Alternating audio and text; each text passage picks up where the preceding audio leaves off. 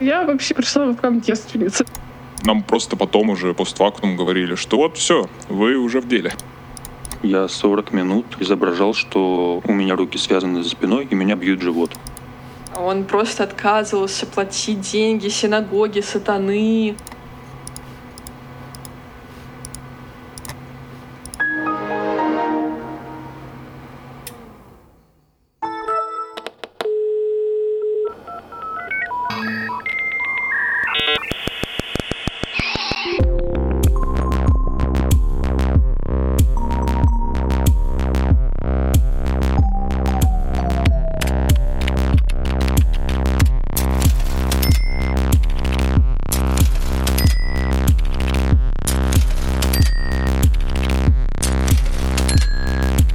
Подкаст «Руки за голову».